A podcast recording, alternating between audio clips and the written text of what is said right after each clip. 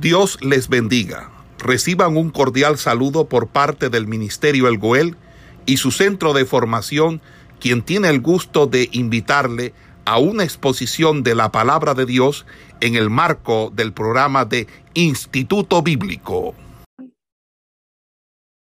Entonces, en el día de hoy, en la clase de Hermenéutica Bíblica 1, vamos a estar estudiando la regla número 15, la regla de interpretación bíblica número 15. Eh, la regla número 15 nos va a decir, les decía que vamos a estar mirando la regla número 15 eh, el día de hoy. Esta regla número 15 lleva por título una regla no tiene relación con la realidad de lo que se describe, entonces podemos aceptarla como lenguaje eh, figurado, repito. Cuando una regla no tiene relación con la realidad que lo describe, podemos aceptarlo como lenguaje figurado. Aquí en pantalla les explico lo que significa figurado o lenguaje figurado y dice que que tiene una palabra o una expresión que no es el originario literal, sino que guarda cierta relación con esto. Tal vez usted al escuchar esta regla no le quede clara, pero la claridad la vamos a encontrar al revisar los ejemplos que, eh, que nos brinda. Entonces, para esto vamos a irnos a Filipenses, capítulo 3, versículo 2. ¿Quién está en Filipenses 3, 2 que pueda leer? Y otro me va buscando Lucas 13, 32. Filipenses 3, 2, ¿quién lo puede leer?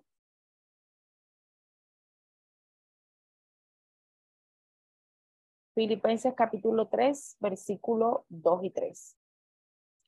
Adelante, puede abrir su micrófono el que lo vaya a leer.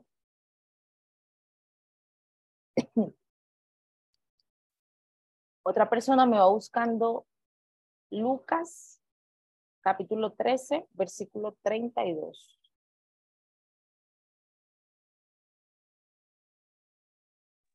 Señor Filipenses 3, 3 versículo 2 y 3. Vamos a leer la palabra bajo la del Padre, del Hijo y del Espíritu Santo. Dice la palabra de Dios, guardaos de los perros, guardaos de los malos obreros, guardaos de los mutiladores del cuerpo, porque nosotros somos la circuncisión, los que en espíritu servimos a Dios y nos gloriamos en Cristo Jesús, no teniendo confianza en la carne. Amén. Aquí hay una palabra que parece salida de contexto, hermana Silda. ¿Cuál considera usted que puede hacer? O qué le parece que es como eh, fuera de contexto en este versículo, en estos dos versículos que acaba de leer. A donde dice guardaos de los perros. Exactamente.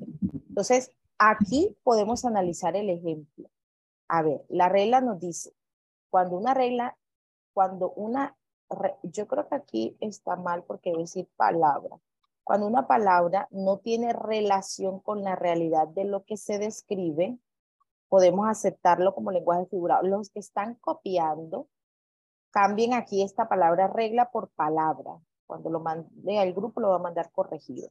Porque aquí debe decir, cuando una palabra no tiene relación con la realidad de que se describe, podemos aceptarlo como lenguaje figurado. Entonces aquí hay una palabra que pareciera no tener relación con lo que se está diciendo, porque se está hablando de que se debe guardar de las personas que obran mal, que obran en contra de lo correcto, que obran en contra de lo bueno, que obran en contra de lo espiritual.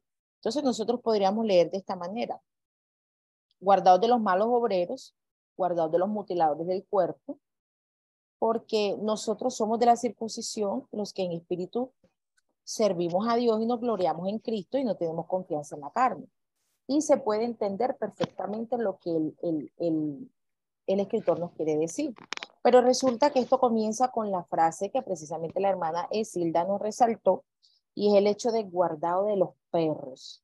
Entonces, pareciera estar fuera de contexto el tema de decir guardado de los perros. Entonces, vamos a mirar el otro versículo antes de explicar. ¿Quién tiene Lucas 13, 32? Amén. Adelante. Y les dijo, y les dijo, id y decid a aquella zorra, he aquí, hecho fuera demonio y hago curaciones hoy y mañana. Y al tercer día termino mi obra. Amén. Pastor Alberto, ¿cuál pareciera ser la palabra fuera de contexto dentro de este versículo? Dice, y decid a aquella zorra. Aquella zorra, amén. Entonces, aquí tengamos en cuenta lo siguiente. Figurado. ¿Qué significa figurado? Que tiene una palabra, puede leerlo en pantalla, o expresión que no es literal.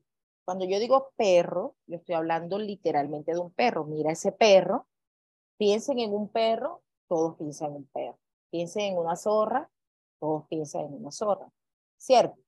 Pero cuando nosotros aplicamos una palabra al sentido figurado, vamos a entender que el sentido figurado nos va a decir que no debemos analizar esta palabra de forma literal, sino que la palabra tiene cierta relación con lo que se está diciendo. Entonces, al decir que tiene cierta relación con lo que se está diciendo, se está hablando del carácter de lo que se está mencionando. Para tener un poco más de claridad en este punto, nosotros debemos atender a lo siguiente. El pueblo de Israel tenía un concepto muy marcado de lo que era un perro y de lo que era una zorra. Recuerde que el libro de Proverbios compara al hombre impío, y entiéndase por impío como aquel que conoció la palabra de Dios, que la vivió, que la guardó por un tiempo y luego se apartó aquel que tiene conocimiento de la palabra de Dios, pero aún así se va a practicar el pecado. Ese es un impío.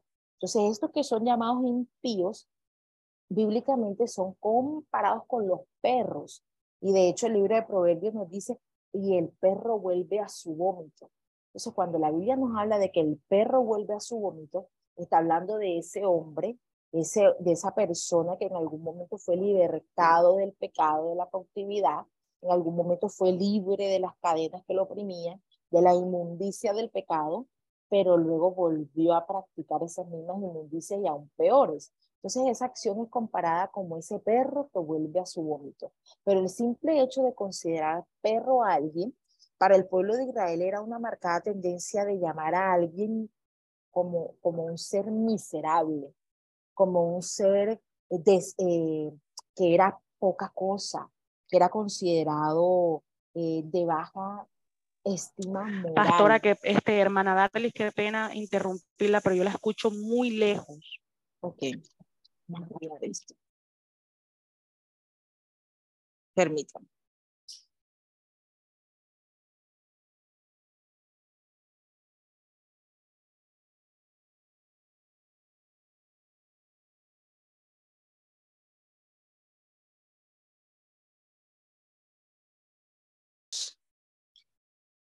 Les decía que el, ser llamado a alguien perro era, era una forma de llamarlo a alguien que, de considerar a una persona que era, era pobre moralmente, que tenía conductas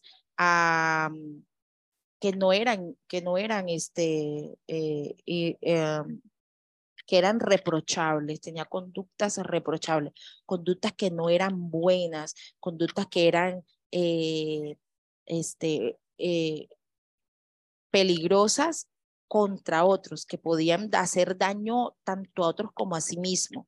De hecho, dentro de la cultura judía, ellos no crían perros.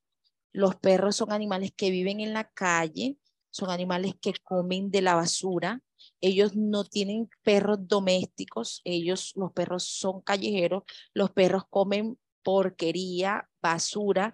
Incluso cuando Jezabel fue muerta, fueron los perros que comieron sus carnes y fue una profecía considerar eh, em, se dijo que a, a, Betsabé, los perros comerían sus carnes. El hecho de que alguien no pudiera tener sepultura, sino que sus restos quedaran olvidados y que para completar fuera un perro que se los comiera, era algo vil, era algo menospreciado. Entonces el perro era considerado un, un animal menospreciado y ser llamado, llamar perro a una persona era una manera de, de menospreciarla, era una manera de decir no tienes valor, no tienes importancia, eres de lo peor que existe. Entonces, eh, debemos entender precisamente que esta palabra perro, aunque en Filipenses pareciera no tener un, un, una relación correcta, nos está hablando es de la condición moral que frente a los judíos tenía la persona que era considerada alguien que afectaba, afectaba el trabajo porque era mal obrero, porque era perverso, porque era un mutilador, porque era alguien que, que dividía el cuerpo, que lo afectaba. De hecho, hoy en día, esta, recuerden que esta palabra de Filipenses fue escrita después de Cristo, muchos, algunos años después de Jesucristo. Estamos hablando del tiempo eh, que nos cobija a nosotros, que es el tiempo de la gracia, y que se puede aplicar a muchas cosas que hoy en día vemos en este, en, nuestro, en nuestra era, en nuestro siglo. El hecho de aquellos que predican por dinero, el hecho de aquellos que predican falsedades movidos por su concupiscencia, por su deseo de tener dinero, aquellos que predican eh, de falsas liberaciones, que esas tales liberaciones solamente pueden ser aplicadas de forma uh, con un acto sexual. Parece algo absurdo, pero hay quienes están enseñando que para que una mujer pueda ser libertada debe tener coito con aquel que la va a libertar. Esto, esto es una predicación falsa, perversa, aquel que está destruyendo la fe de esa mujer que cuando eh, le sea dicha tal cosa, pues va a saber que es mentira y pues algunas caen en esta falsedad digo yo que tal vez por, por una ignorancia muy grande, aquellas por gusto propio, otras por gusto propio, pero la fe de aquellos que escuchan y ven tal perversidad va siendo afectada. Entonces todos estos van teniendo estas conductas de los que Filipense llama los perros. Entonces podemos y debemos entender, permítame un momento por favor.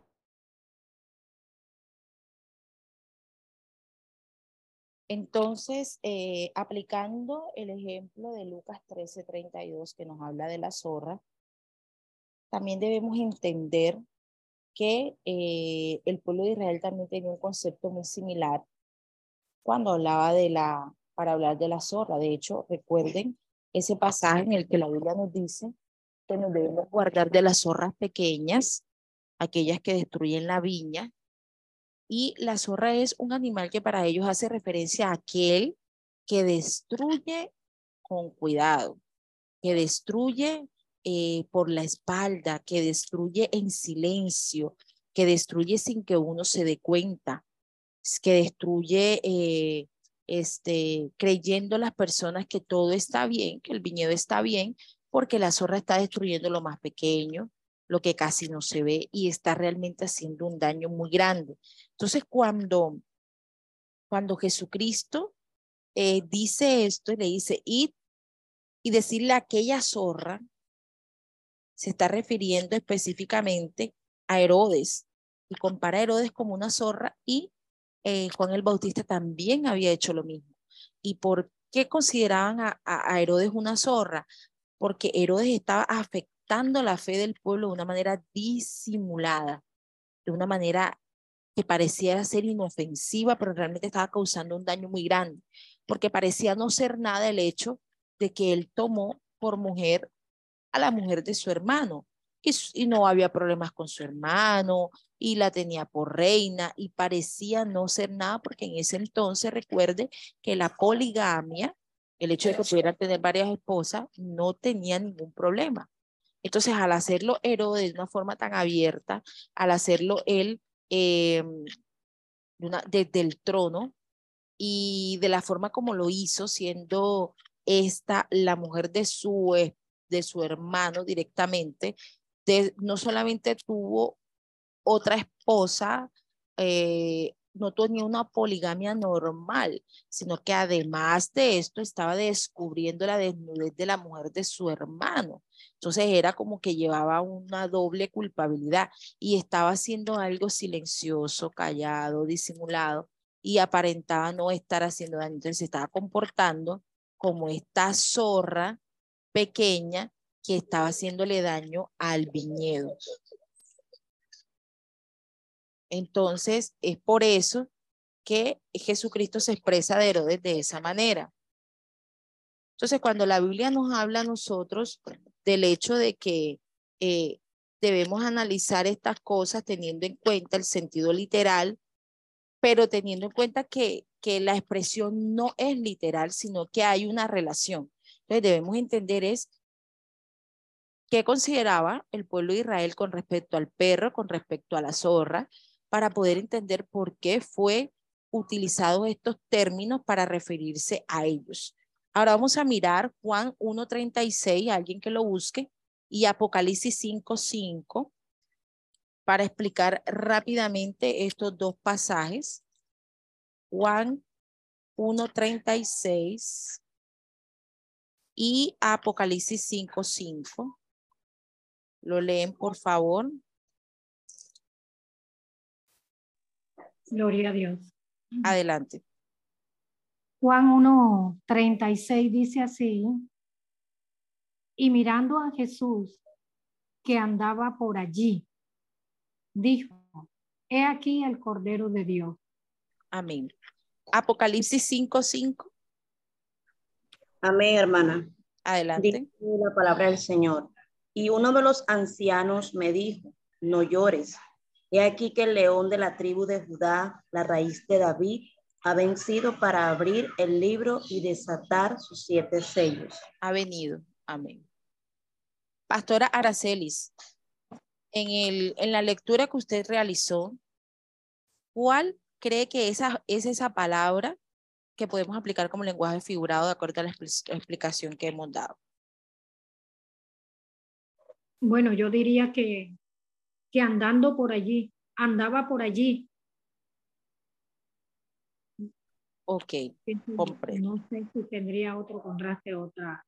Léalo todo nuevamente. Recuerde que el lenguaje figurado es una comparación que vamos a hacer entre lo que es literal, pero no lo vamos a usar de forma literal, sino que nos va a dar una comparación.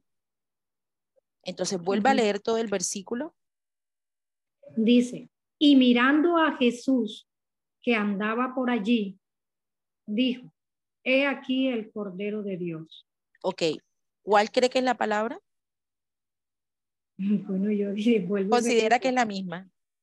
Sí, considero yo que es la misma, pero no sé, de pronto estoy equivocada. O sería el Cordero de Dios, hermano. Exacto. Ok, ¿Qué? Apocalipsis 5.5, ¿quién lo leyó? Amén, hermana. Dice, ¿Cuál es la palabra que podemos hallar ahí que es sentido figurado? Ya vamos a explicar. Mm, creo que abrir. 5-5. ¿Crees que es cuál? Abrir. abrir. Ok, para abrir. Bueno. bueno, listo. Entonces voy a hacer una explicación antes de dar respuestas. Creo que no ha quedado claro el punto de lo que es el lenguaje figurado. Voy a leerle la regla nuevamente. Cuando una palabra no tiene relación con la realidad, nosotros debemos entender, aceptarlo como lenguaje figurado. Por ejemplo, eh, cuando una persona dice, eh, la voz, la Biblia dice que la voz de Dios es como estruendo de muchas aguas. Está usando un lenguaje figurado porque está haciendo una comparación. Está diciendo no que la voz de Dios es el estruendo de muchas aguas, sino que es como el estruendo de muchas aguas. Está haciendo una comparación. Si nosotros decimos, o, por ejemplo, cuando la Biblia dice, y sus ojos son como llama de fuego, no está diciendo que los ojos son llama de fuego, está diciendo que los ojos son como llama de fuego. Está haciendo una comparación de algo que no se debe tomar de forma literal, sino que debe entender que hay una comparación. ¿Qué hace el fuego? El fuego purifica, el fuego tomamos el o toman el oro y es sometido a fuego y lo purifica. Toman el hierro y es sometido a fuego y lo, lo calibra, lo hace de mucho más valor así con todos los metales. Entonces, los ojos de Dios de son como llama de fuego, ah, diciéndonos con esto que ante su mirada todos somos purificados, ante su mirada no podemos esconder nada, ante su mirada nosotros no podemos presentarnos impuros porque Él por su sola presencia nos va a purificar en la medida que nosotros nos dispongamos. Cuando decimos que su voz es como estruendo de muchas aguas, es por el temor que produce en nosotros el escuchar su voz, es por el, el, el, el impacto que puede producir en la vida del ser humano saber que Dios te está hablando. Entonces, eso es el sentido figurado. Cuando nosotros miramos Juan 1.36, Juan 1.36 nos va a decir, como leyó la pastora Araceli, y mirando a Jesús que andaba por allí, dijo, he aquí el Cordero de Dios. ¿Cuál puede ser el sentido figurado? Alguna hermana dijo el Cordero, la pastora Araceli dice, mirando a Jesús que andaba por allí. Si nosotros analizamos la explicación, ¿qué podemos decir? Entonces, miren, si nosotros decimos que el sentido figurado está en que andaba por allí, andar por allí lo podemos tomar de manera literal. Si usted camina por un lugar y yo digo anda por allí, ¿lo podemos tomar de forma literal? ¿Sí o no? Pueden dar sus respuestas.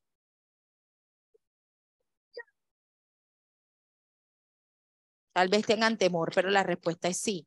Sí podemos pienso que sí, hermana, porque andaba por allí, o sea, me... Adelante, hermana Laura.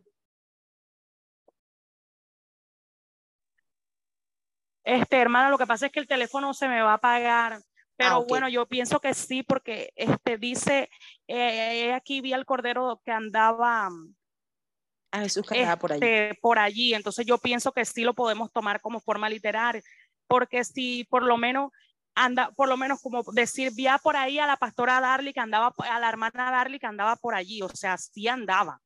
Exacto, exactamente. Entonces, literal es como lo que en realidad se está viendo, lo que en realidad está pasando. Exactamente. Y figurado es como, como lo que usted acaba de decir ahora, que, que, que, o sea, como un ejemplo de algo que puede ser parecido, ya me entiende, como para describir algo pero que no. Correcto, así es. Entonces, andaba por allí, lo podemos tomar de forma literal porque es algo que se hace de esa manera. Pero cuando nosotros analizamos el resto del versículo y la Biblia nos dice que cuando vieron a Jesús dijeron, ese es el Cordero de Dios. ¿Qué aspecto físico tiene un cordero?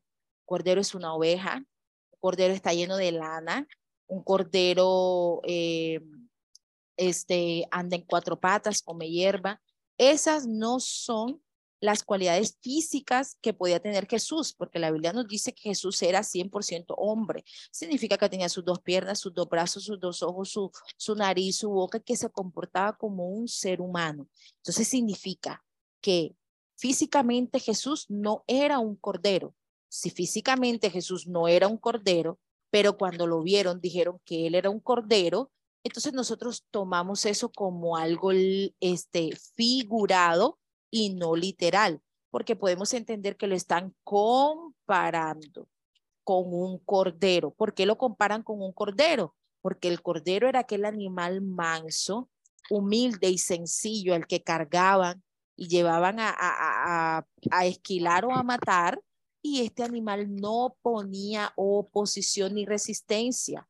Entonces, ahí de esa misma ah, actitud mansa y humilde era la que veían en Jesucristo y por eso lo comparaban con un cordero. Entonces, en este pasaje, eh, Pastor Aracelis, eh, y para el resto del grupo, la palabra con sentido figurado viene siendo cordero, de la misma forma que Apocalipsis 5.5 nos va a decir eh, y uno de los ancianos dijo, no llore, aquí que el león de la tribu de Judá, la raíz de David, ha venido para abrir el libro y descatar los siete sellos.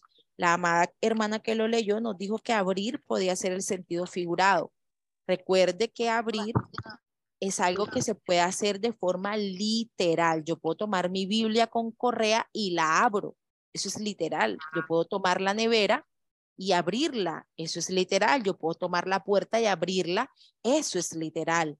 Pero cuando a nosotros nos dicen que una persona es, un león, eso no es literal, porque una persona no se parece a un león. Se está hablando de una comparación y esa comparación se debe entender en sentido figurado.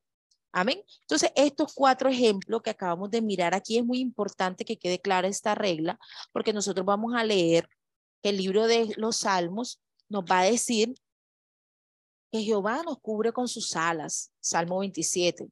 Amén. Nos va a decir que estamos bajo la sombra del omnipotente.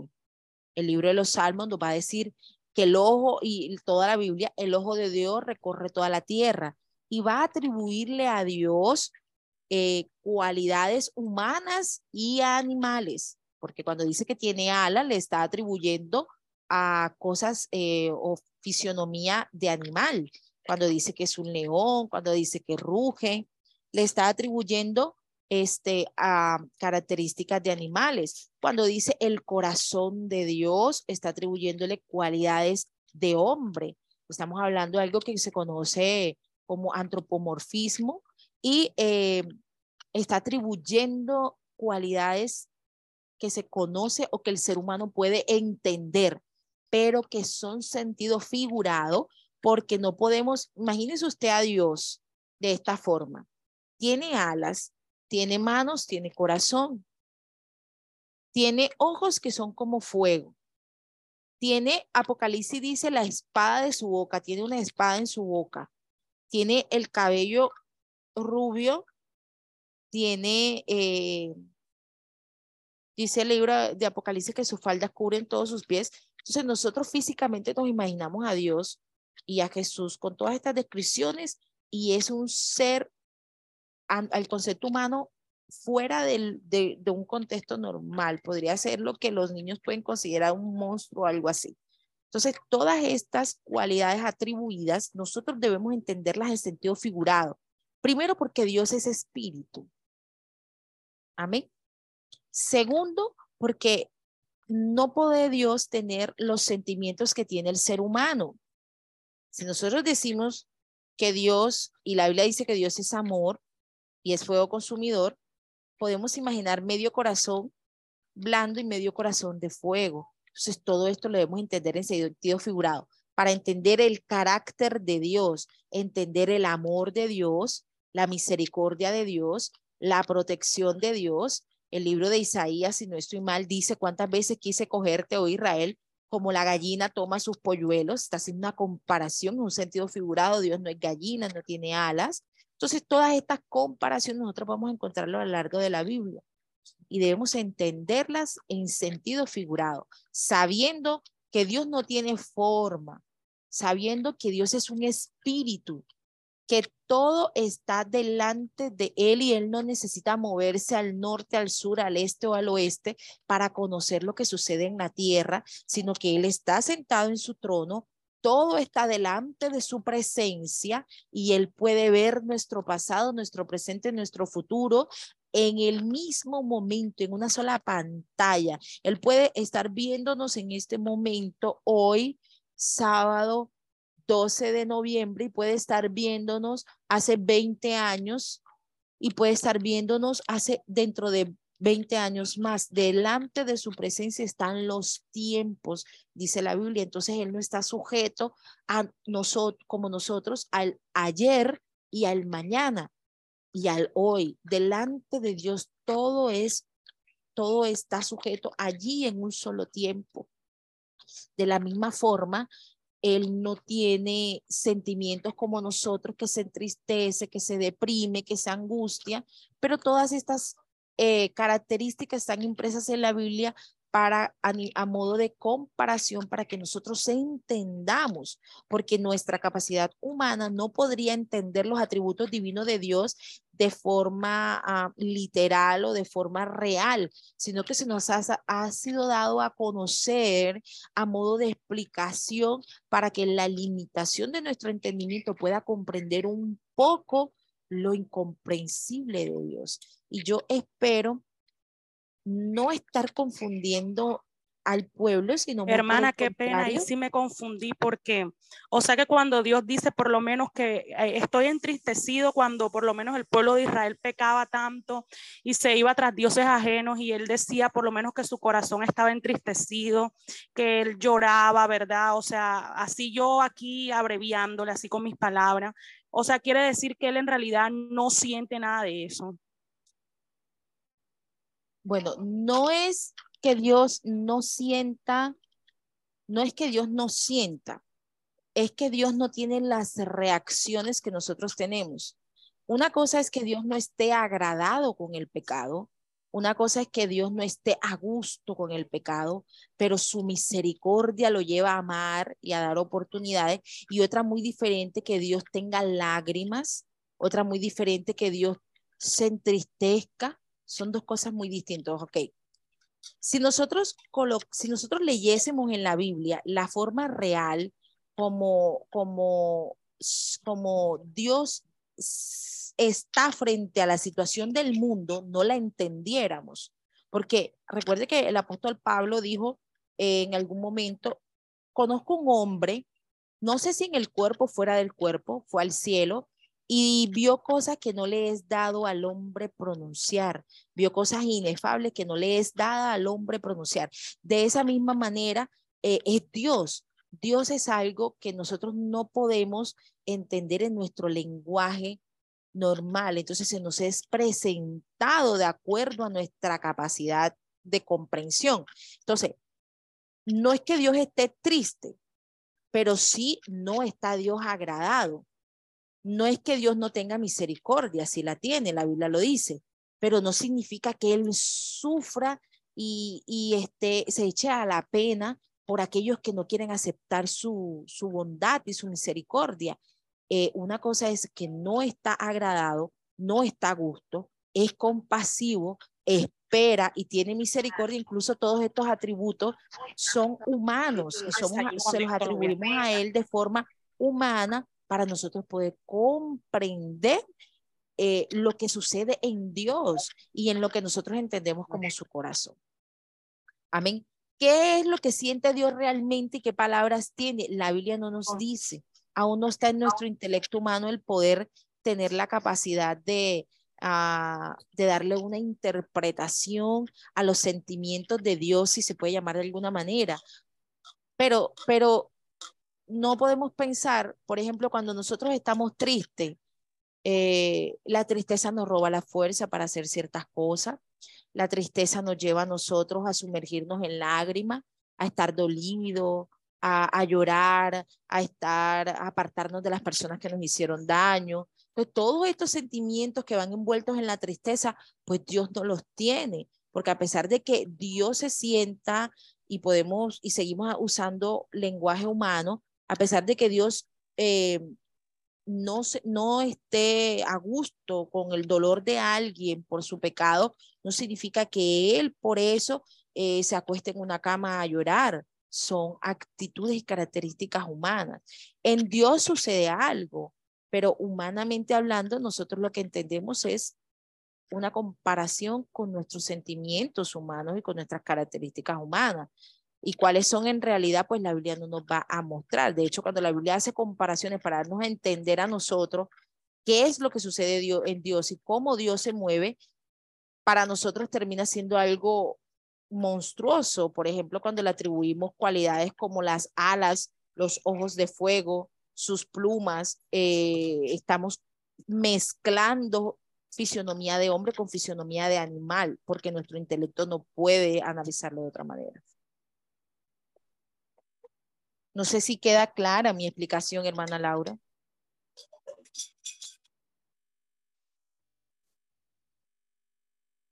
Aló. ¿Están ahí? ¿Se me fueron? ¿Se durmieron? No, estamos despiertos. Eh, este tema del lenguaje figurado a veces es un poco complejo porque la tradición cristiana viene acostumbrada. Amén, hermana, quedó claro. Lo que pasa es que respondo tarde porque este teléfono no, bueno, la gloria sea para Dios, una bendición. Amén.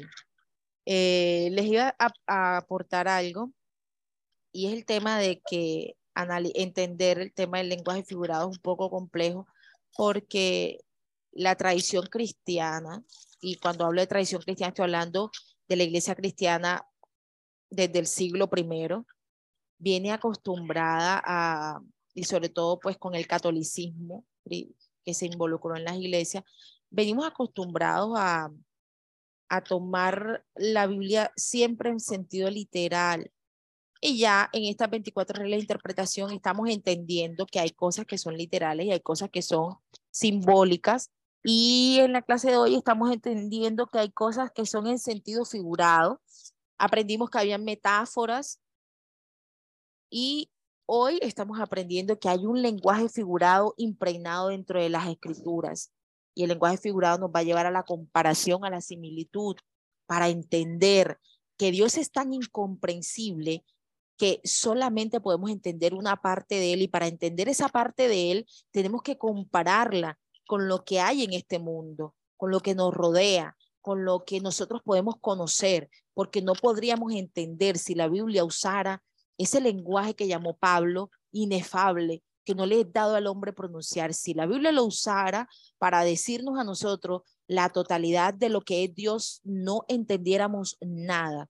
Entonces es importante entender que para que podamos entender lo que entendemos de Dios, y perdone que sea tan redundante en este término, para poder tener claridad en ese punto, se debe usar el lenguaje figurado, se debe usar la comparación y la similitud para entender que Dios nos cobija y nos protege, se debe comparar como esa gallina que protege a sus polluelos, para entender que su poder es tan grande que solamente su sombra nos protege, por eso se habla de que de, de la sombra de Dios que protege al hombre, para poder entender la perfección y el poder que hay tan solo en, en, en la forma como Él se fija en el hombre, por eso es comparado sus ojos como llama de fuego, para poder entender el poder que hay en su palabra. Por eso Apocalipsis dice que saca una espada de su boca.